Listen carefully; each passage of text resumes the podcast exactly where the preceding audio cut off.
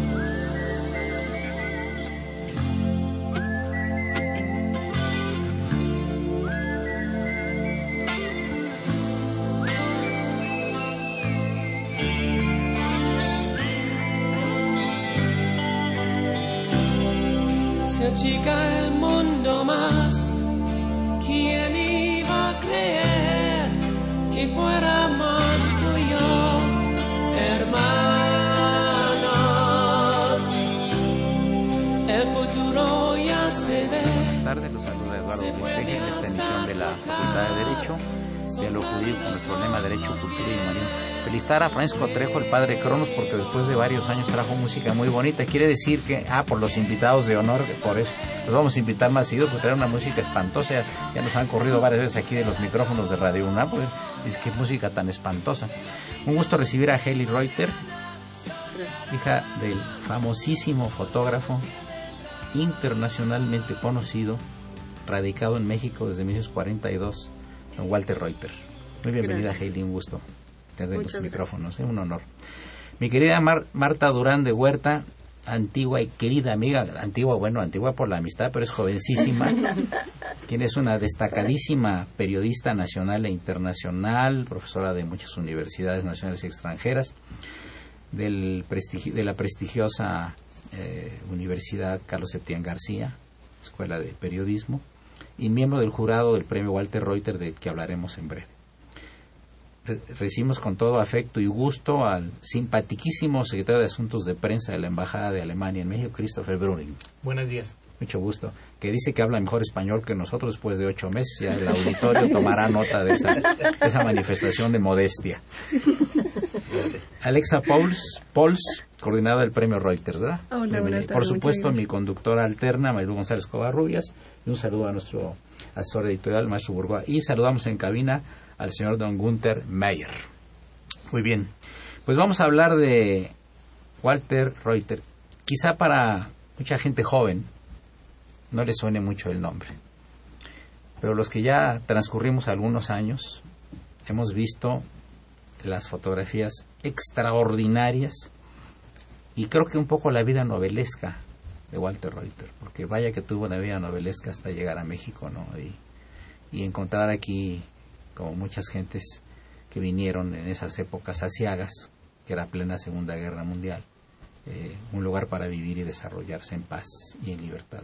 Es el caso de tu papá. Así es. Platícanos de tu papá un poquito. ¿Vivió 99 años? Vivió 99 años y 10 meses. Fíjate, qué maravilla. Él nació en Alemania. Él nació en 1906 en Berlín. En Berlín, ajá. Y su carrera la de fotógrafo empezó también en, Berlín. Empieza en el 29 en Berlín. Muy joven. Muy joven, sí. De 23 años. Sí, primero aprendió eh, a ser fotograbador, esa era su profesión, y después hace fotógrafo y empieza a hacer reportajes en contra de Hitler, denunciando todo lo que pasaba antes de que Hitler subiera al poder ya preveía él toda la catástrofe que se venía. Pues se venía sintiendo, ¿no? Todo sí, claro. Sí, sí, sí, desde los años 30, ¿verdad? 33 más o menos, ¿no? Así es.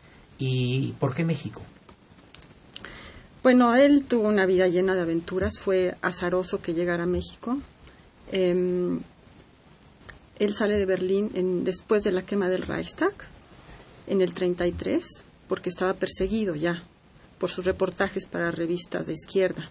Trabajaba para la AIZ, que era la revista de izquierda más importante en Alemania. Entonces, como estaban las cosas ya tan duras, no le quedaba otra más que huir. Deja todo su material ahí, encargado a su hermano, y se van a España. Va con su novia judía, eh, Sula Mitziliaba y otra amiga alemana que era hija de... Eh, abandona también Alemania. Y llegan a España, están tranquilos los primeros tres años y en el 36 estalla la guerra civil. Sulamit se va a Francia y él se queda a luchar por parte de la República. Em, conoció a, las, a, la gente de las brigadas internacionales, em, fotografió toda la guerra civil.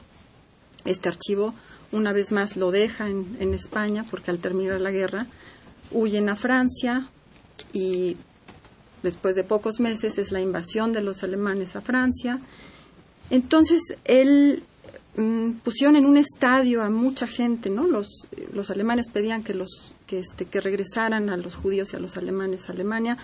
Em, entonces eh, era como la repartición de la gente. Estuvieron tres semanas en un estadio y una tarde, un domingo, él le pide al guardia y le dice, oiga, yo soy, era un hombre muy carismático, ¿no? Convencía a cualquiera.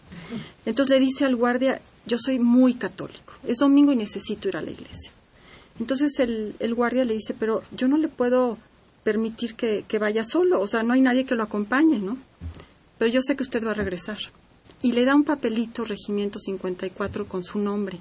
Entonces él se va, se va a tomar un café, porque no tenía a dónde ir y regresa, porque no había dónde ir. Regresa, pero a la hora que reparten a toda la gente, él dice, yo soy del regimiento 54, quiero irme a África. Porque él decía, me quiero salir de Europa, ¿no? Es la única manera de salvarme. Entonces, ese papelito lo salva y llega a Marruecos y ahí los toman prisioneros y lo mandan entonces a un campo de concentración francés al norte, en Argelia. Y ahí está dos años. Em, y como eran franceses, les daban vino. Y él cambia su vino a un guardia para que le prestara su cámara. Entonces tenemos como 60 fotos de esa época. Qué maravilla. Él llega a México con el rollo en la mano, ¿no? Sí, sí, sí. Eh, y su esposa Sulamit, ya tiene, su hijo, su primer hijo nace en Málaga en el 34, estaban en Marsella. Y ella desde ahí a través de Gilberto Bosques, se mueve para conseguir una visa para salir de Europa y consiguen la visa de Lázaro Cárdenas. Y le manda una carta, un ultimátum a mi papá y le dice, si no estás tal fecha en Casablanca, yo me voy a América, ¿no? Entonces él se escapa, se escapa y llega, y es el último que se sube al barco, así en una, em, en una subida al barco de película, ¿no? Que después personas que estuvieron ahí presentes me lo corroboraron, ¿no? No era Sinaya, ¿verdad? ¿O qué barco era? El Santomé. El Santomé era, sí, sí, famoso. Sí. Y bueno, toman el barco y llegan el 42 a México, ¿no? Y pues se instala en México, se enamora de México y para México no tuvo más que agradecimiento y eh, Alemania nunca pensó en regresar a vivir. Después de 27 años de haber salido, regresa a, a ver a su familia, a su mamá y a su hermano ¿Sobrevive la familia? Bueno, ya murieron. O sea, mi papá. No, en aquella época sí. Sí, sí, sí. la mamá este, y el hermano, que era un escultor, em, vivían en Berlín y sí visitó muchas veces Alemania, sobre todo en los últimos años. Pues muy merecido que el premio lleve su nombre, ¿verdad? Sí, es todo un honor, él estaría feliz.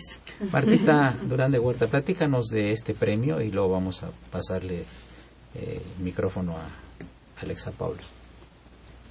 Bueno, el, premio a mí me parece muy importante, no solamente en honor a Walter Reuters, sino por cómo está la situación política del país.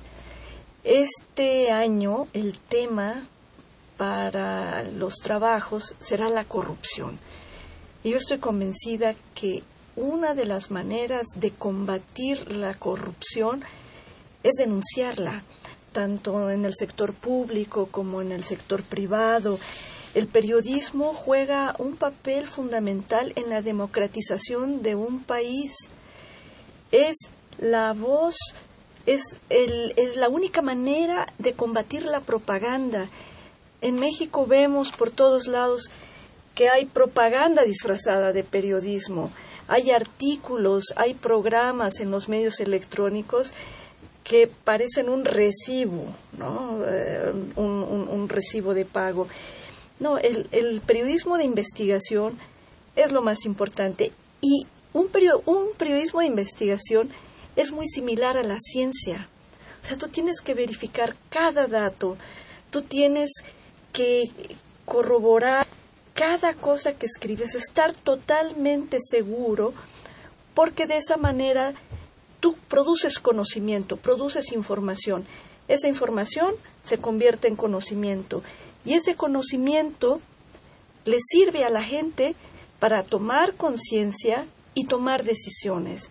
Entonces, una población bien informada toma mejores decisiones para ella, es decir, decisiones que beneficien, que vayan pensadas en el bien común, no en los intereses particulares de una empresa o de un grupo político.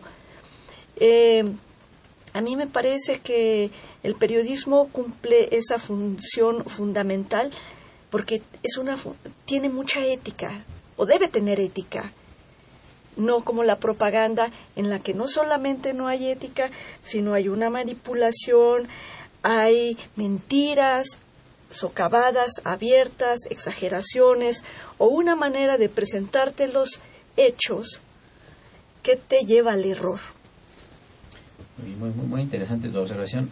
Eh, decían en el siglo XIX que, que el periodismo era la gran locomotora de la civilización. Efectivamente, ¿no? ¿Qué haría un país sin periodismo? ¿Y qué haría un país sin periodismo de verdad. Caer en las dictaduras. Las dictaduras no permiten el periodismo. Cuando no permite el, periodismo libre, las dictaduras lo que permiten es un periodismo controlado, donde esté nada más alabando al, al, al líder, ¿no te parece?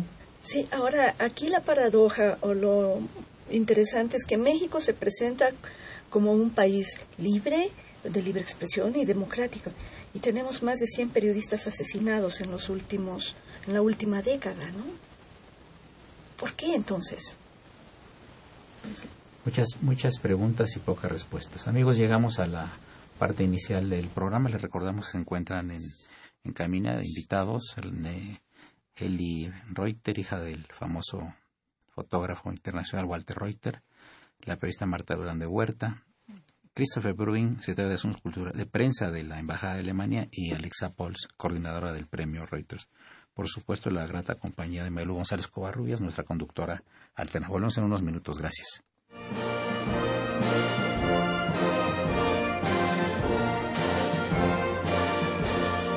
Su opinión es importante. Comuníquese. Nuestro número 5536 8989. Del interior de la República 01800 5052 688.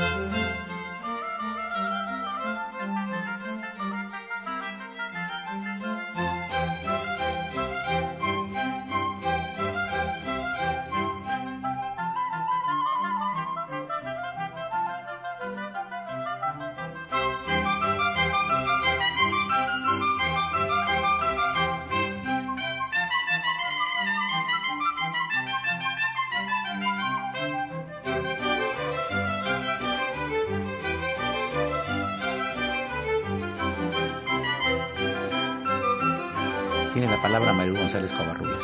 Sí, yo quería preguntarte, eh, Christopher Brown, como secretario de Asuntos de Prensa de la Embajada Alemana, eh, ¿cuál es su participación en este premio Walter Reuss?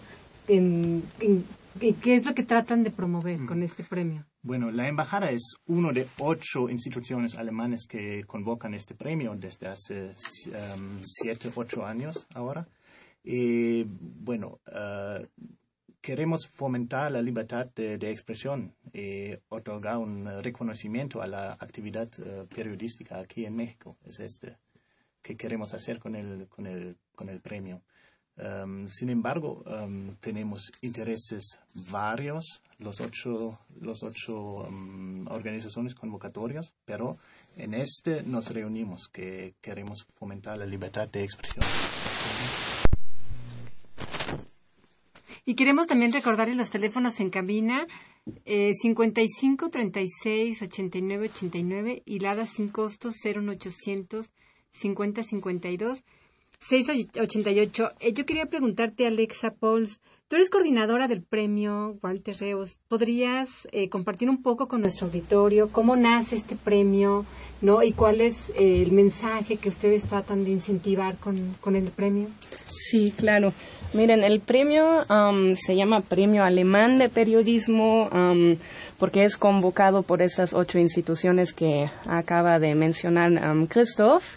Um, pero obviamente no estamos esperando trabajos en alemán, ¿no? es un premio que se dirige a toda la comunidad de periodistas en México.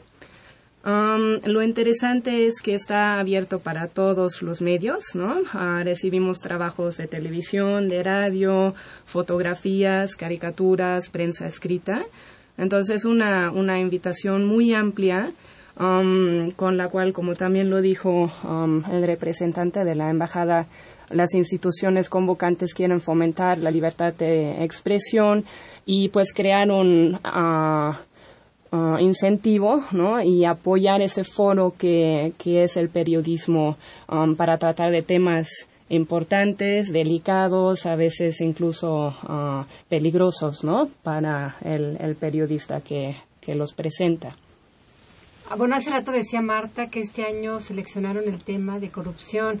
Mi pregunta sería, eh, ¿cómo seleccionan el tema eh, de cada año? Y si podrías platicarnos un poco sobre quiénes o cómo seleccionan los trabajos ganadores. Sí, mira, hay un consejo con representantes de estas ocho uh, instituciones convocantes, que son precisamente la Embajada Alemania, eh, Alemana en México, el Instituto Goethe, que es el Instituto Cultural de Alemania, la CAMEXA, que es la Cámara de Comercio eh, mexicano-alemana, con sede aquí en, México, y cinco fundaciones políticas que tienen ah, orientaciones muy diferentes desde cristiano-demócratas hasta ah, la fundación que está relacionada con el Partido Verde.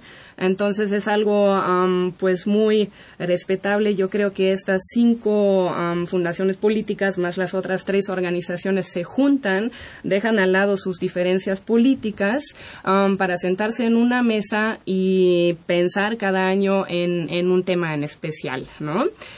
este año es la octava edición del premio Empezó en 2007 y en los dos primeros años, 2007 y 2008, el tema era muy amplio. De hecho, se pedían trabajos que de alguna manera tenían una, un tema relacionado a las relaciones bilaterales entre México y Alemania luego en el 2009 ya se empezó a especificar el tema y serán un poco este, este margen.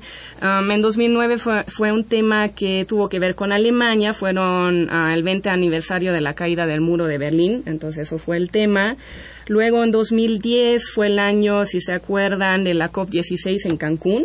Entonces ahí el Consejo dio un giro, ya no hubo un contexto con Alemania, pero pues el cambio climático fue, fue el tema.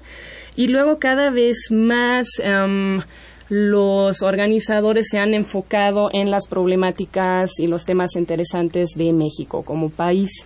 En 2011 el tema se llamó Acciones Ciudadanas por la Paz Social fue pues un momento en el que México um, estuvo fuertemente sacudido no por todo lo que ha pasado en términos de las instituciones alemanas quisieran voltear uh, la, mirada hacia eso. En 2012 um, fue el año de las elecciones. Entonces el tema fue um, este, el de las elecciones, pero es interesante también cómo el Consejo escoge las palabras para dirigir la convocatoria. En 2012, por ejemplo, no fue nada más las elecciones, sino eh, elecciones 2012, un reto para periodistas y sociedad. y similar a este año también con esta octava edición, pues el tema es la corrupción Um, y los organizadores le pusieron los desafíos de la corrupción que abre muchas, muchos ángulos. Yo quería preguntarle a, a Reuter, bueno, entonces llega a México en 1942, mm, era presidente ya Vila Camacho, ¿verdad? Sí. sí. Y él fue 40, 46, exactamente. Y, y, se empieza a relacionar con algunas personas, a lo mejor de izquierda, aquí en México que seguramente conoció allá o alguna pues no curiosamente en México ya no se ya no perteneció a ninguna em, a ningún grupo no ya era independiente decide dejar la política eh, y y bueno, pues empieza a trabajar con, con revistas, para revistas haciendo fotoreportajes. Sin hablar español, por supuesto. Pues en España aprendió un poco, ¿no? Ah, Entonces ya tenía algunas bases, ¿no? El acento nunca se le quitó. Claro. Pero este pero era creo que más mexicano que muchos mexicanos, ¿no? Entonces su fascinación por los grupos indígenas eh, empezó desde, desde casi desde que llega a México, visitó prácticamente todo el país, ¿no? Los fotografió Em, los entendió, se hizo parte de ellos, ¿no? Sobre todo el último grupo donde con el que tuvo mucho contacto fueron los triquis en Chicahuasta, en Oaxaca. Eh, de hecho, parte de sus cenizas están allá. Interesante. Em, mm, tenía una relación muy íntima con este con este pueblo, ¿no? Con los triquis. Con los triquis, sí. Tarahumaras también, ¿verdad? pues visitó los lacandones o los tarahumaras, o sea, sí, ahí tenemos aproximadamente 10.000 negativos. ¿Y qué pasó para entrar en cosas más personales? ¿Qué pasó con la familia? Eh, su, su, primera esposa. Su primera esposa judía muere en México. Ah, ¿Viene también a México ella? Sí, ella es la que consigue la visa, ella viene en el barco con él y con su hijo Jazz. ¿Es hijo de ambos? Sí. Aquí nace otra hija, Almut, en el 43, y eh, Sulamit muere eh, y ¿En qué año muere Sulamit? En el 50. Joven. Sí. Y conoce a mi mamá. Mi mamá que era 25 años más joven que él. Sí, sí. Y que se acompañaron casi 55 años. Ah, qué bonito. Sí. ¿Y tú eres entonces hija del segundo matrimonio? Soy hija del segundo matrimonio. ¿Hija única? No, somos tres, yo soy la menor. Ajá. ¿Y alguno, alguno, heredó la capacidad de fotografiar de tu papá? No, no para nada. ¿Se dedican a otras actividades?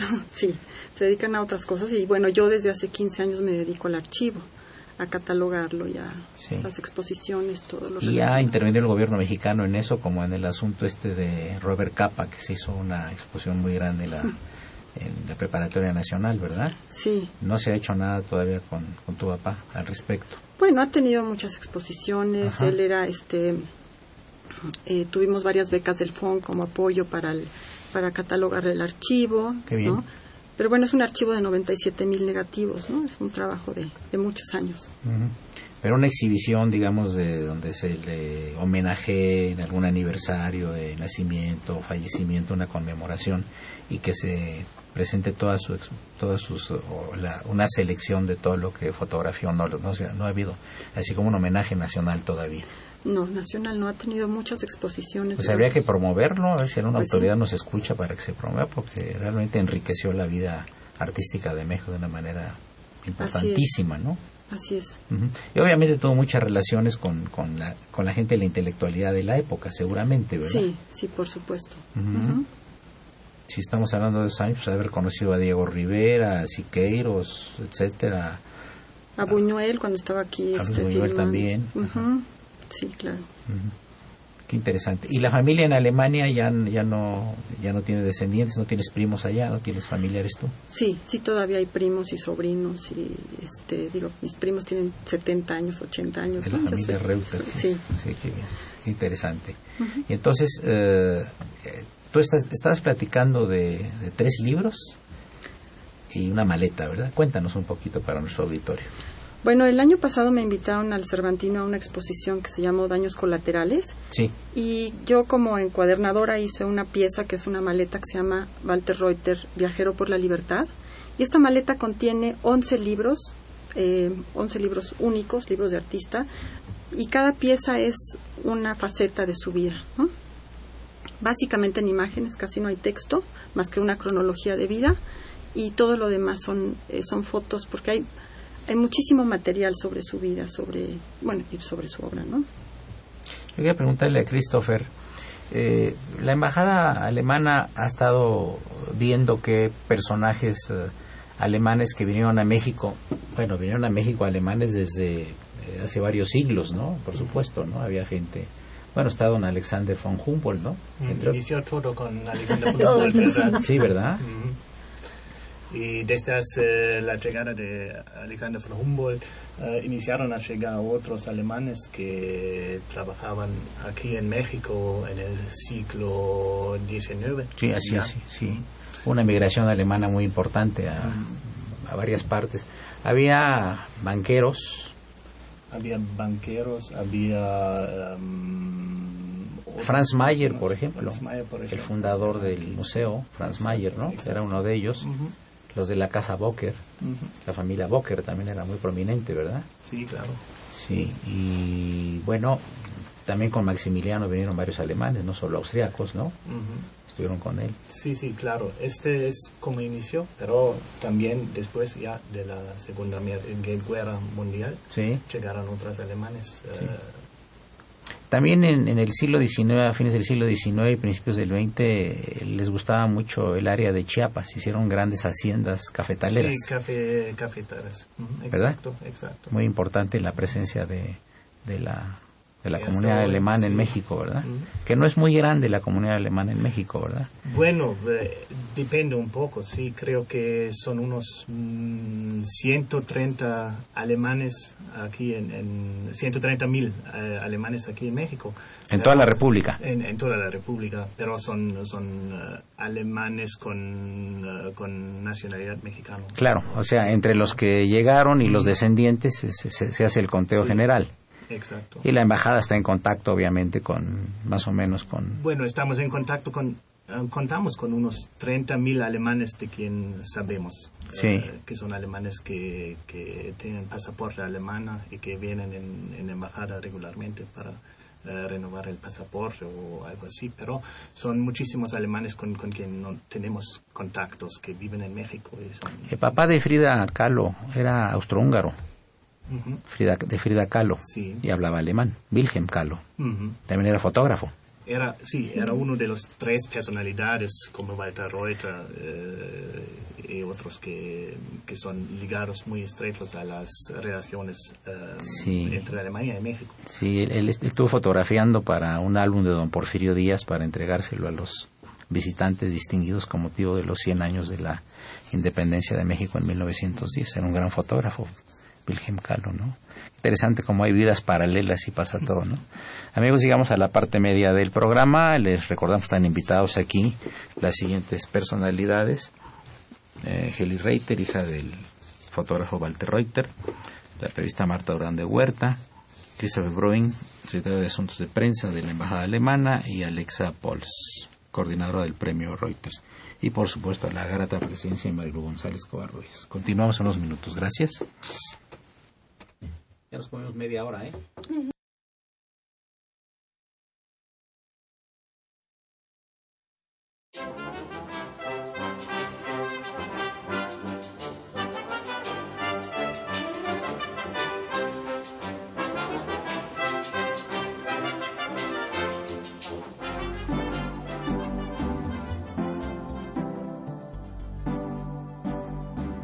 Está usted escuchando Diálogo Jurídico Derecho, Cultura y Humanismo.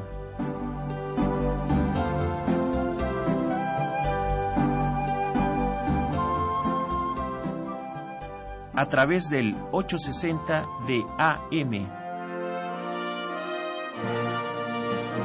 El alma mater del cuadrante.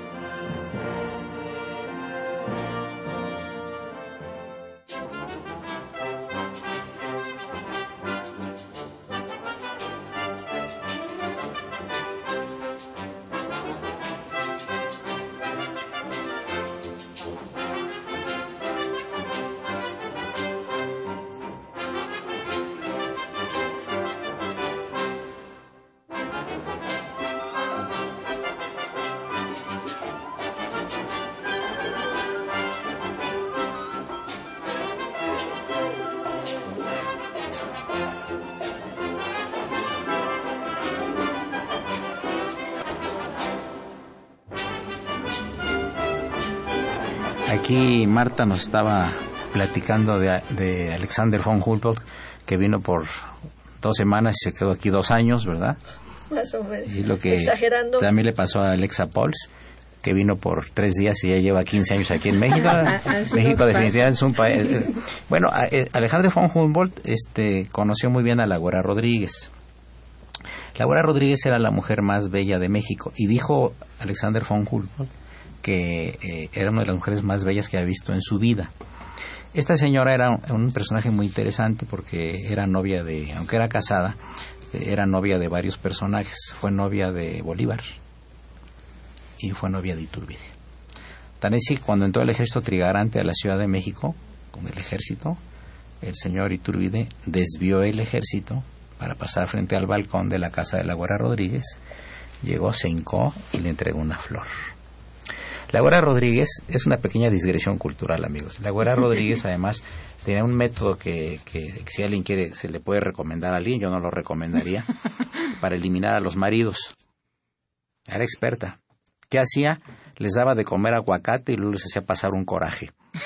Dicen que a varios ya mató así la Güera Rodríguez. Y la anécdota que hay con, con, con, eh, Alexander von Humboldt es que fue a la inauguración de la estatua de Carlos IV que hizo Tolsa, la famosa estatua del caballito, que como odiaba tanto el pueblo de México a Carlos IV, que era el padre de Fernando VII, y que hubo la pelea tremenda entre Fernando VII, que abdicó uno con el otro y acabó entrando como rey a España eh, Pepe Botella, José Bonaparte, fue a la inauguración y fíjense ustedes la observadora que era la Guardia Rodríguez, le dijo a Humboldt, dice Humboldt, qué maravilla de estatua, sí es un gran escultor español que está aquí en México. Dice, está mal esta escultura. Dice, ¿por qué? Y me lo va a perdonar aquí ustedes y me lo va a perdonar el auditorio. Dice, porque están mal diseñados los testículos del caballo. Eso dijo la güera Rodríguez. ¿Y cómo deben de estar? Dice, es que no son parejos, uno es más largo que el otro uno cuelga más que el otro y parece que es una observación que es muy correcta. Pero vamos a regresar después de esta terrible anécdota que acabo de contar para que nos eh, estábamos en que Marta estaba platicando de Humboldt. Síguenos diciendo de Humboldt. No, es que hubo muchas oleadas de alemanes en México. La primera fue con Humboldt porque Humboldt regresó a Alemania tan enamorado de México y lo idealizó.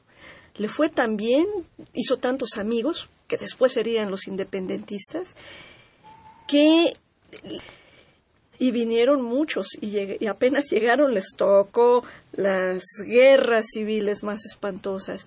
También hablando de guerras hubo mucha hubo una gran migración después de la Primera Guerra Mundial, luego la República de Weimar, mucha gente de la República de Weimar se vino, así como se vinieron los republicanos españoles, también los republicanos eh, alemanes de Weimar. Sí, entonces es un es una relación continua. Lo que tú mencionabas de los cafetaleros alemanes, ellos llegaron en 1880. Sí, así es. Pero en realidad venían de Guatemala. Las compañías cafetaleras habían mandado a sus expertos a buscar, a sembrar café por todo el mundo.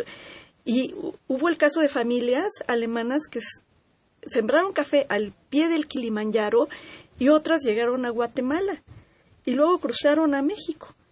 Y entonces esas casas torrefactoras todavía existen. Todavía va el café de México, de Chiapas, directamente a la misma torrefactora desde hace, pues, ¿cuánto, cuánto tiempo?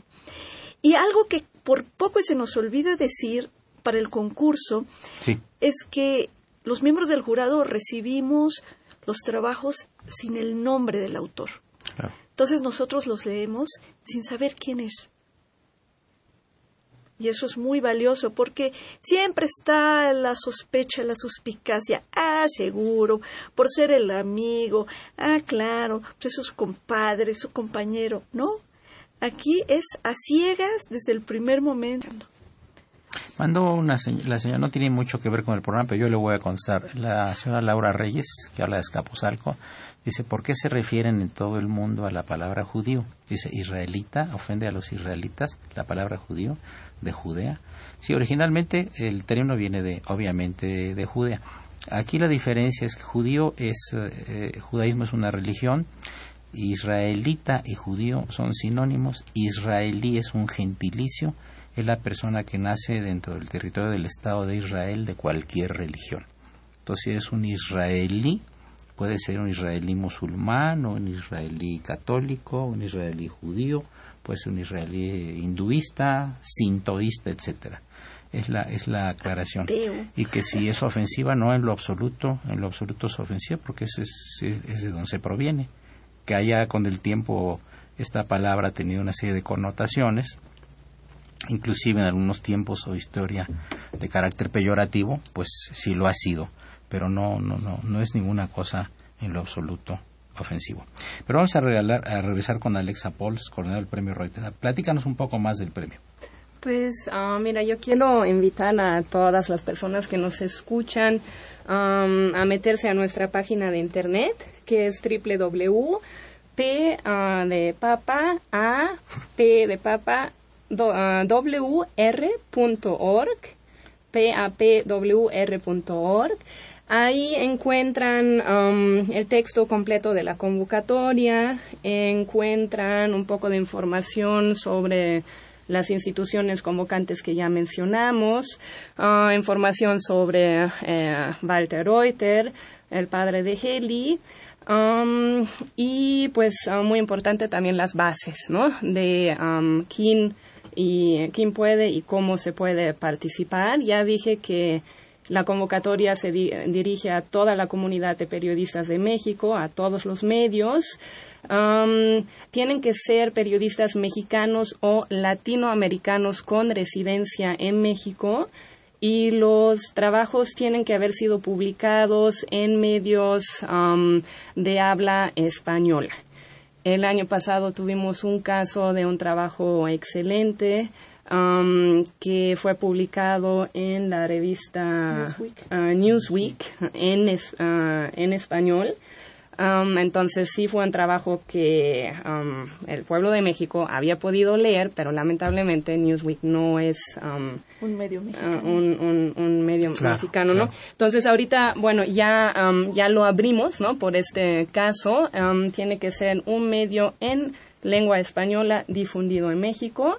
Y el espacio temporal en el que debe de haber sido publicado es desde que se cerró la convocatoria del año anterior, que fue octubre del 2013, hasta el 15 de octubre de este año. De 2014. De 2014, exactamente. Pero usted estaba platicando algo más de don Walter Reuter, ¿verdad?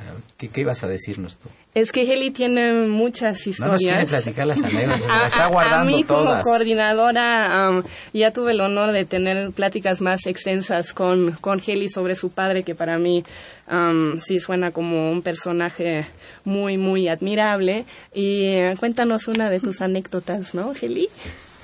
Bueno, em, hace tres años el gobierno alemán puso una placa en la casa donde nació en Berlín. Entonces estuvimos en Berlín para... Ah, em, sí, es muy bonito, es un, un muy detalle emotivo, ¿no? muy emotivo. Y em, ahí me enteré yo de una anécdota que no sabía, el doctor Kerbs, que fue mm, el que dirigió toda una investigación sobre la vida de mi padre en el, en el 90. en ese evento platicó que ¿Doctor Kerbs es alemán? Alemán, sí. Vive allá. Eh, desafortunadamente ya falleció el año pasado, pero fue muy cercano a mi papá y en el año 90 hicieron toda una investigación y una exposición en Berlín que se llamó Berlín Madrid México 60 años de fotografía y cine y esa misma exposición estuvo en Berlín en Madrid y después estuvo en el Museo de Antropología aquí en México que este que estando en el campo de concentración en Argelia eh, pasa por ahí un, un eh, oficial alemán y a todos los prisioneros, los como a 500 prisioneros, los paran, los forman y pasa y el, el, el, el alemán, el nazi, dice que los judíos den un paso adelante, porque se los querían llevar, ¿no? Y todos se quedan petrificados. Todos sabían que mi papá no era judío. Y fue el primero que da un paso adelante, después sus dos o tres amigos y después todos. Y entonces el oficial se tuvo que ir y no se llevó a nadie. Qué interesante anécdota, ¿eh? Entonces habla mucho de quién era él, de su esencia, de cómo eh, durante toda su vida siguió sus ideales y eh, pues fue un hombre bastante valiente y comprometido. ¿no? Pero qué curioso, señor Bruin, cómo es la vida, cómo lleva a las personas, ¿no? Gente que de repente le da un disparo, ¿no? O pudo haber eh, no obtenido la visa o algo y de repente se pierde una gente tan valiosa y, el azar, el destino lo, lo, trae a tierras mexicanas y aquí funda familia y, y consolida su, su prestigio internacional, ¿no? Es decir, cómo la vida se vuelve de repente un azar, ¿verdad? ¿Tú crees en el azar? Uy, no, sí, el azar lo hay. Tienes tres minutos para hablar del azar, porque ya viene el padre Cronos, que es Francisco Trejo, con una guadaña para cortarnos la cabeza. Hay, mu hay mucho azar, pero destino no. Cada uno hace su destino día a día. Es una afirmación temeraria, ¿no? Sí, bueno, es lo primero que se me ocurrió. es una discusión muy interesante, también filosófica, ¿no? Claro.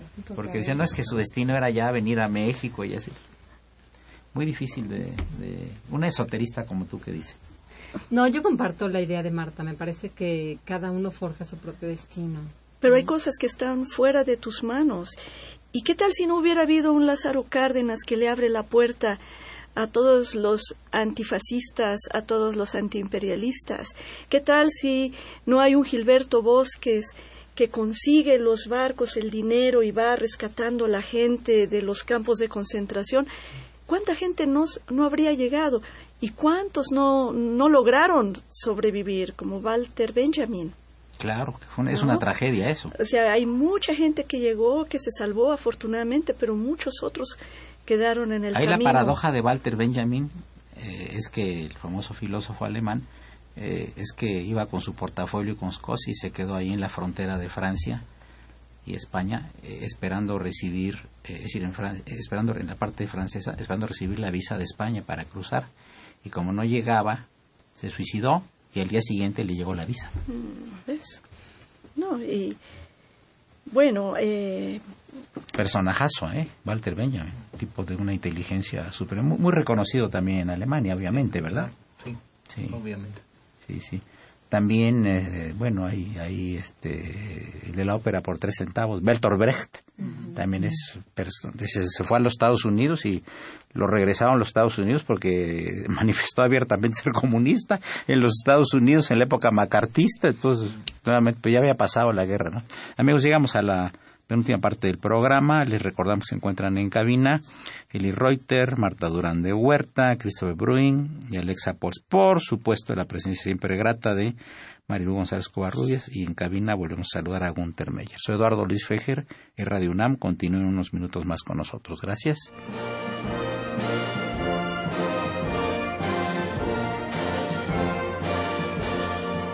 Su opinión es importante.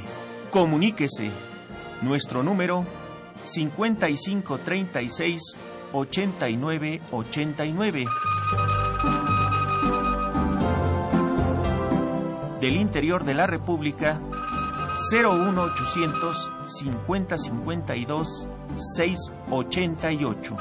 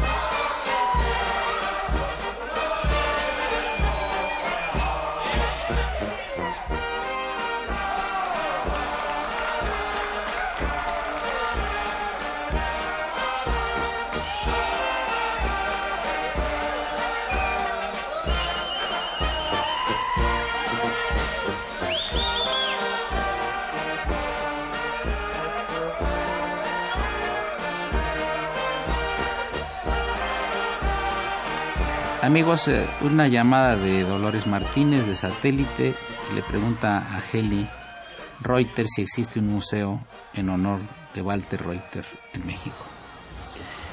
Pues no, no hay ningún museo. Sería bueno hacer un... 100%. Eh, sí.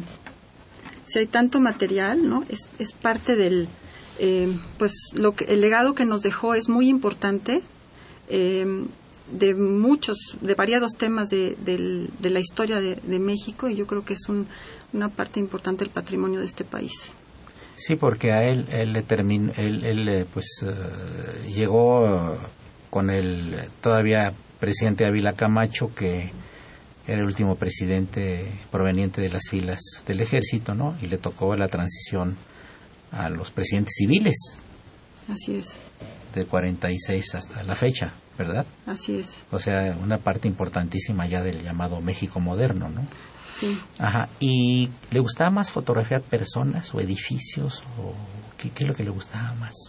Definitivamente personas. Personas. Y le interesaba mucho el contacto con las personas. Y si tú ves sus fotos de indígenas, por ejemplo, se ve este, este contacto, esta, em, esta relación que tenía con ellos, y cómo los veía él, ¿no? Cómo se sentía. Creo que les daba confianza, ¿verdad? Muchísima confianza. Es, muy importante en un, en un fotógrafo que le des confianza al que vas a fotografiar.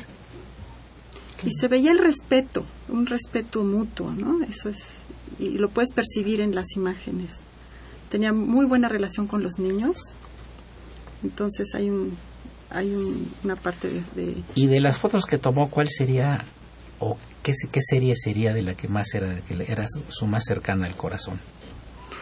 Pues yo creo que los años que pasó en Chicahuastla, sobre todo muy al final de su vida, en Oaxaca, en Oaxaca él estaba perdidamente enamorado de todo el estado de Oaxaca. Pero ¿Qué no? Sí, claro. Es una maravilla.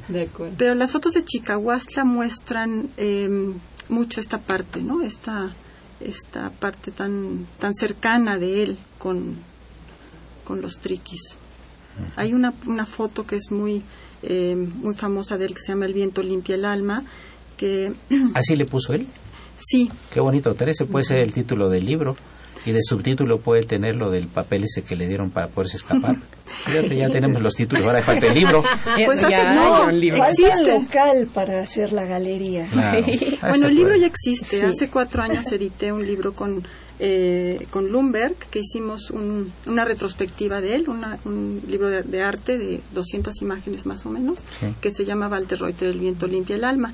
Y esta imagen eh, es ya como emblemática de él, es el carrusel, está en la feria en el pueblo y son los columpios voladores. Y él tenía mucha curiosidad de saber por qué todo el día de la mañana a la noche estaba llenísimo y la cola para subirse y subirse al carrusel. Y cuando preguntó le dijeron, es que el viento limpia el alma. ¿Eso dijeron los triquis? Sí. En una feria de pueblo. Sí. Qué maravilla, ¿no? Sí, entonces la foto es este esta neblina, ¿no? Así que es como muy misterioso su, el, escenario, ¿no? Sí. Con el carrusel eh, dando vueltas, ¿no? Sí, sí, sí, interesante. Muy bien. ¿Algo más que agregar, Alexa? Um, pues a mí se me hace muy bonito este, este uh, vertiente antropológica que tuvo Walter Reuter aquí, el hecho que se volvió retratista de la vida indígena. Um, en algún momento me comentó que él, uh, después de todas las aventuras y los peligros que vivió en Europa, escapando del régimen nazi, participando en la guerra civil española, estando en un campo de concentración, ya lo, lo difícil, la crisis, la guerra, ya lo había visto y vivido de muy cerca y aquí en México decidió enfocarse en lo bello, en lo positivo, ¿no? Ya había ah, documentado suficiente sufrimiento, ¿no? Y a mí como alemana, que también me enamoré de México, no solamente el estado de Oaxaca, pero de todo el país, y siendo antropóloga, me, pues me conecto mucho con eso, que para él lo más bello que tiene México es esta cultura indígena, ¿no? Que nosotros los que venimos de afuera muchas veces lo vemos claramente y con otros ojos. Con otros ojos, ¿no? A muchos mexicanos que lo viven y lo conocen desde siempre no no lo aprecian como quizás se debería, ¿no? Sí, sí, Los ojos de gente que viene fuera ve cosas que no ve uno, ¿verdad? Que están aquí ya lo damos como, como bueno, y otra cosa también existente es el famoso surrealismo mexicano, ¿verdad? Que ya haremos alguna, alguna, algún programa sobre André Breton y su visita a México, ¿no? Todo lo que le pasó aquí, que acabó siendo realmente más, eh, diciendo que México es un país surrealista, como realmente es, uno de los atractivos. No, Marta, que sea nuestro país surrealista, es un atractivo, ¿no? Uy, vaya, sí. sí. Para unos es como un mal viaje ácido, para otros es un buen viaje en el sentido químico de la palabra. Y yo creo que además la obra de Walter Reuters, que tiene eh, una calidad artística impresionante, es un tesoro de documentación etnológica, de grupos, de cosas que desaparecieron. Ya cambió absolutamente. Eh, la zona, algunos grupos indígenas prácticamente se extinguieron, se aculturaron, tomaron la vida moderna y mucho de eso como producto del racismo, porque fue tanto el maltrato que muchos padres dijeron, no, a mi hijo no le voy a enseñar nuestra lengua para que no lo maltraten, que aprenda español, que use saco y corbata lo antes posible para que no lo maltraten.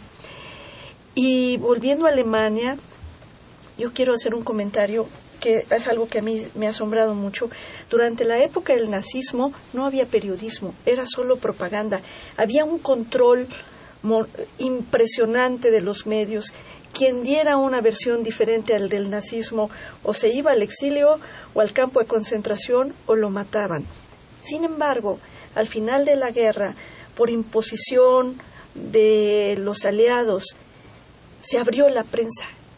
Y no solamente se abrió, sino que la prensa alemana es el ejemplo de una prensa plural, profesional, tienen reglas que casi toda la prensa cumple, reglas eh, de oro, pacto de caballeros. Hay uno, dos o tres medios que, que pasan por encima de ellas y, no les importa porque da mucho dinero. Pero en general es impresionante el profesionalismo de, de la prensa, sobre todo de los medios públicos.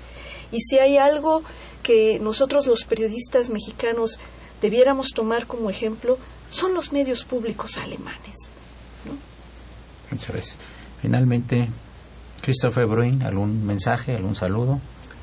Bueno, eh, muchas gracias que nosotros podíamos eh, ser aquí ahora con ustedes. Mm, quería mencionar que eh, usted es uno de los premiados del año pasado del premio Reuters y lamentablemente no pudo viajar en Alemania porque uno de los premios por los eh, periodistas en el marco del premio Walter es un viaje en Alemania. Puede ser que Alexa quiere comentar sobre Muy brevemente tenemos un Muy brevemente nada más para animar a todos los periodistas que nos escuchan y que los demás corran la voz. hay unos premios monetarios. el primer lugar se lleva 2.000 euros, el segundo 1.500 euros, el tercer lugar 1.000 euros y aparte de esos premios monetarios también ofrecemos un curso de alemán en el Instituto Goethe y además este viaje que uh, Christoph está mencionando. Justamente ahorita los otros ah, dos ganadores están ahorita en Alemania, en Berlín y en Leipzig, me parece. Es un viaje temático de una semana. Um, con un concepto preparado especialmente para ellos por parte de la embajada y el Instituto Goethe, van a museos, van a ministerios, van a puntos de interés para periodistas, entonces un, un, son premios que valen la pena la participación. Muchas gracias. Pues amigos, llegamos al final del programa. Yo le agradezco mucho a Heli Reuter, a Marta Durán de Huerta, mi amiga querida y admirada Marta, al señor Christopher Bruin y Alexa Pols su presencia en este programa de, de Radio UNAM, en particular de la Facultad de Derecho una operación de Socorro Montes, eh, la imagen siempre grata del padre Cronos, Francisco Trejo. Saludos en cabina a Gunter Meyer y agradecerle a Marilu su, su presencia con nuestra conductora alterna. Y debo decirles a ustedes que aquí tenemos una María Calas de la radio y ya se escuchan sus pasos. La mejor, la mejor voz que hayan oído que les acaricia el oído. Bárbara Esquetino es la que va a sustituirme en el micrófono en unos minutos. Eduardo Luis Fejer, la mejor de las tardes, esto es Radio UNAM, continúen con nosotros.